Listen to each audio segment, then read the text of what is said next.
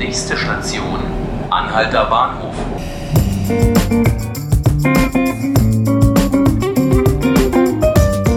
Hallo liebe Zuhörerinnen und Zuhörer, hallo Berlin. Mein Name ist Nanke Garrels und Sie hören 5 Minuten Berlin, den Podcast des Tagesspiegels. Schön, dass Sie uns zuhören. Heute ist zwar Montag, unser Podcast steht aber unter dem Motto Freizeit. Denn in dieser Woche gehen in Berlin die Winterferien richtig los. Außerdem versucht die Ferienfluggesellschaft Germania eine Insolvenz abzuwenden. Und während alle in den Süden ausgeflogen sind oder die Skiferien genießen, wird es ruhig in der Stadt, man geht in sich und die Kinoliebhaber ziehen sich ins Dunkle zurück, nämlich in den Kinosaal. Am Donnerstag beginnt die Berlinale. Seit Freitagnachmittag haben die Berliner Schüler schon frei. Heute werden sich die Winterferien für die Pendler in leereren Bahnen, für die Autofahrer durch weniger SUVs vor den Schulen bemerkbar machen. Denn viele Kinder sind auf Skifahrt oder schlafen einfach mal aus. Falls Sie selbst Kinder haben und die nicht auf der Skipiste herumdüsen, finden Sie übrigens Freizeittipps von meiner Kollegin Silvia Vogt auf unserer Webseite tagesspiegel.de. Und in einer Woche geht die Schule ja schon wieder los. Die Berliner Fluggesellschaft Germania versucht derzeit, eine drohende Insolvenz abzuwenden. Schon im Januar hatte Germania die Öffentlichkeit über einen finanziellen Engpass informiert. Jetzt verzögert sich die Auszahlung der Gehälter an die Belegschaft. Das teilte Germania ihren Angestellten vergangene Woche in einem Rundschreiben mit. Die Ferienfliegergesellschaft hatte Anfang Januar angeblich einen Investor gefunden. Welchen wollte sie aber nicht sagen. Der Verlauf erinnert stark an die Insolvenz von Air Berlin vor eineinhalb Jahren. Germania ist allerdings ein relativ kleines Unternehmen und beschäftigt rund 1000 Mitarbeiter. Am Donnerstag geht die Berlinale los. Es sind die letzten Filmfestspiele unter Direktor Dieter Koslik. Hier im Studio begrüße ich meinen Kollegen Robert Ide. Hallo. Er ist Ressortleiter der Berlin-Redaktion und er besucht seit zwölf Jahren die Berlinale, ist also ein richtiger Experte.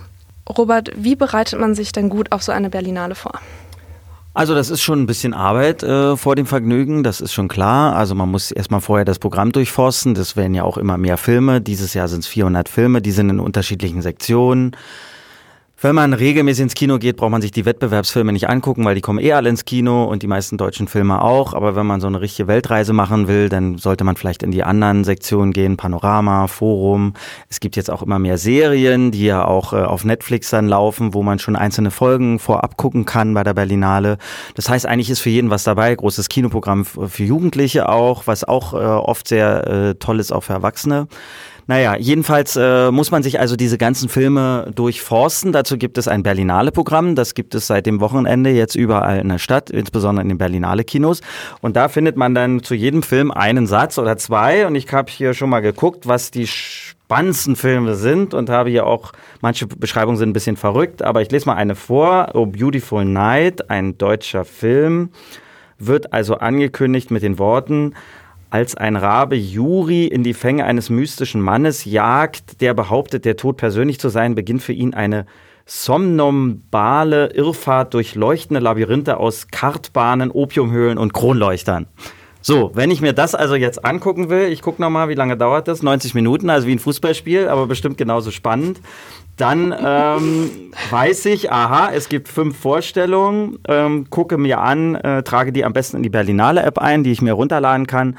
Und dann wird mir das nach den Tagen sortiert, wann diese Vorstellungen sind. Und dann muss ich gucken, passt das zu meinem restlichen Plänen die restlichen 20, 30 Filme, die ich vielleicht sehen will, für die ich halt Urlaub nehme und wie kriege ich das alles zusammen? Und dann habe ich natürlich noch das Problem, ich muss ja erstmal Karten kriegen für den Film. Und jetzt ist das Kartenkaufen bei der Berlinale ja nicht einfach ein Gang zur Kinokasse oder noch einfacher ein Klick auf einer Webseite, sondern das ist ein Happening für sich. Wie geht das vonstatten? Also jetzt am Montagmorgen ist das Ganze ja auch schon im vollen Gang, richtig?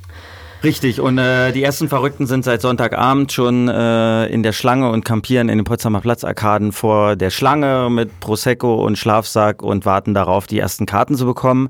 Es gibt halt am Montag äh, und Dienstag jetzt schon Karten für die Filme äh, an den letzten Tagen und für bestimmte ähm, Filmtheater, zum Beispiel auch den Friedrichstadtpalast, weil die Berlinale so beliebt ist, ist eben auch der Friedrichstadtpalast, wird ja immer umfunktioniert seit ein paar Jahren zum großen Kinosaal.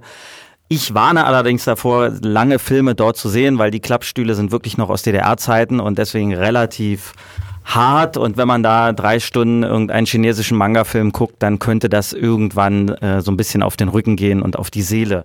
Aber ähm, es ist eben so, wenn ich jetzt weiß, ich will mir also eines dieser Filme angucken, dann stelle ich mich in die Schlange an, frag am besten in der Schlange, weil ich auch nur zwei Karten jeweils kaufen kann für einen Film. Und wenn ich jetzt mit mehreren Leuten gehen will, frage ich am besten jemand in der Schlange schon, kannst du mir nicht Karten dafür mitbringen? Und dann bringe ich dir Karten für den anderen Film mit. Man hat am besten schon so eine kleine Tauschbörse von Freunden und Bekannten, die auch zur Berlinale gehen, aufgebaut. Das macht man über die Jahre dann schon, sodass also ein wilder Kartentausch äh, entsteht. Kein Schwarzhandel, sondern man tauscht nur die Filme mehr oder weniger untereinander, sodass eigentlich jeder in jeden Film kommt. Man muss natürlich wissen, sonst bei den normalen Filmen, auch O Beautiful Night, gibt es die Karten immer drei Tage nur im Voraus vor dieser Vorstellung. Das heißt, wenn ich jetzt hier nochmal in dieses Programm gucke, O Beautiful Night, kommt also am 12.02., das ist ein Dienstag im International, ein sehr schönes Kino am Abend, wäre bestimmt ein toller Abend äh, zwischen Kronleuchtern und Opiumhöhlen. Wenn ich das also machen will, dann äh, kaufe ich mir drei Tage vorher an dem Sonnabend also die Karten und die kriege ich an bestimmten Kassen der Berlinale, in den Potsdamer Platzarkaden, im Kino International auch ähm, oder ähm, äh, im Hau. Nun ist es allerdings so, ähm, wenn äh, ich das alles gemacht habe und geplant habe und kriege trotzdem keine Karte, weil ich zu weit hinten in der Schlange stand, dann habe ich noch ein paar andere Möglichkeiten, habe ich auch einen Artikel jetzt geschrieben auf tagesspiel.de, wo das nochmal genau erklärt wird in zehn Schritten. Also ich kann dann noch zur Tageskasse des Kinos gehen an dem Tag, wo der Film läuft. Da macht aber jedes Kino zu einer anderen Zeit die Tageskasse auf. Da muss ich mich also auch mit beschäftigen. Wenn ich das rausgefunden habe und trotzdem kein Glück, dann kriege ich vorm Kino meist vielleicht doch noch was. Und wenn das alles nicht klappt, dann kommt der Film ja noch viermal. Und ich habe also noch viermal die Chance, drei Tage vorher jeweils zu probieren, eine Karte zu bekommen. Und wenn ich mich das, also wenn ich das irgendwann alles begriffen habe, dann ist es eigentlich relativ leicht. Okay. Eigentlich relativ. Alles klar. Leicht. Das heißt, das Festival, wenn es dann losgegangen ja. ist, besteht auch nicht nur aus Filme gucken, sondern man geht dann auch zwischendurch nochmal an die Kassen. Ähm, genau. Was hast du denn so über die ganzen Jahre erlebt auf dem Festival und wovon rätst du vielleicht auch ab, jetzt auch schon bei der Filmauswahl? Also erstmal ist es so, die Berlinale ist eine fantastische Weltreise, die man in Berlin machen kann. Äh, nicht nur, weil man schöne Kinos kennenlernt, sondern einfach, weil man rund um die Welt Filme sieht, die man nie sehen würde. Und die zeigen einem ja immer eine Lebenswelt, die man nicht kennt. Sei es in Afrika oder eine äh, isländische kleine Berghütte, auf der was Interessantes passiert. Äh, und da werden ja auch immer viele Szenen des Alltags mitgefilmt, auch in einem Spielfilm. Und äh, deswegen lernt man ganz viel von der Welt kennen. Und das ist halt das Tolle an der Berlinale.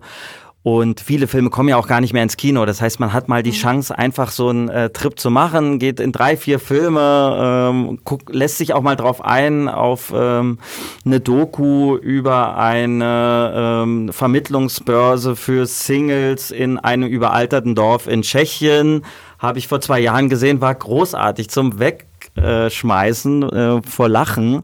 Das ganze Kino hat gebrüllt, aber es war gar keine Satire oder so, sondern es war halt die Realität, ja. Und die Leute haben da also versucht, aus ihrer Situation was zu machen und man lernt so ein bisschen was ähm, über die Welt und vielleicht auch über die eigene Welt, in der man lebt. Und das ist toll. Also ich habe auch wirklich tatsächlich schon mir auch jugoslawische Kriegsfilme angesehen und da auch viel gelernt, ähm, aber auch dreistündige ähm, asiatische Kampffilme, wo man denkt, okay, das möchte ich nie wieder sehen. Davon würde ich persönlich jetzt auch abraten, auch von russischen Filmen.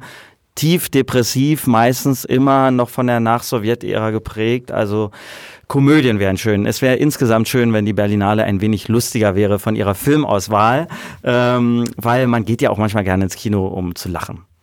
Genau, gerade in dieser Jahreszeit, wo es. Genau, genau, genau. Insofern ist es auch eine Flucht natürlich nach draußen, äh, in die Welt, hier raus aus dem Berliner äh, traurigen Winter. Und das ist halt wirklich schon eine äh, tolle Sache. Und das, so kleine Sachen sind auch halt toll bei der Berlinale. Es gibt keine Werbung vorher, es kommt ein schöner Vorspann, der Berlinale-Spot, der ist jedes Jahr das gleiche und da kriegt man schon ein wärmendes Gefühl, ach, da ist wieder der Bär und jetzt geht der Film los und ähm, Danach sind meist die Regisseure oder die Schauspieler da und erzählen nochmal, wie das alles so abgelaufen ist, wie sie den Film gemacht haben, was sie dazu bewogen hat. Und äh, dann lernt man die auch noch kennen und kann da noch sitzen bleiben und viel über die Welt lernen, in der andere Menschen leben, die man so nie kennengelernt hätte. Und deswegen ist die Berlinale eine tolle Chance. Das hört sich doch ganz wunderbar an. Dann wünsche ich dir ganz, ganz viel Spaß, Robert. Vielen Dank. Ja, ich werde auch ein bisschen was schreiben im Tagesspiegel darüber und dann kann man das ab und zu auch verfolgen, was ich dieses Jahr vielleicht erlebe. Darauf freuen wir uns doch. Das war 5 Minuten Berlin für heute. Sie finden uns auf tagesspiegel.de, auf Spotify und iTunes und ich hoffe, Sie haben einen guten Start in die Woche.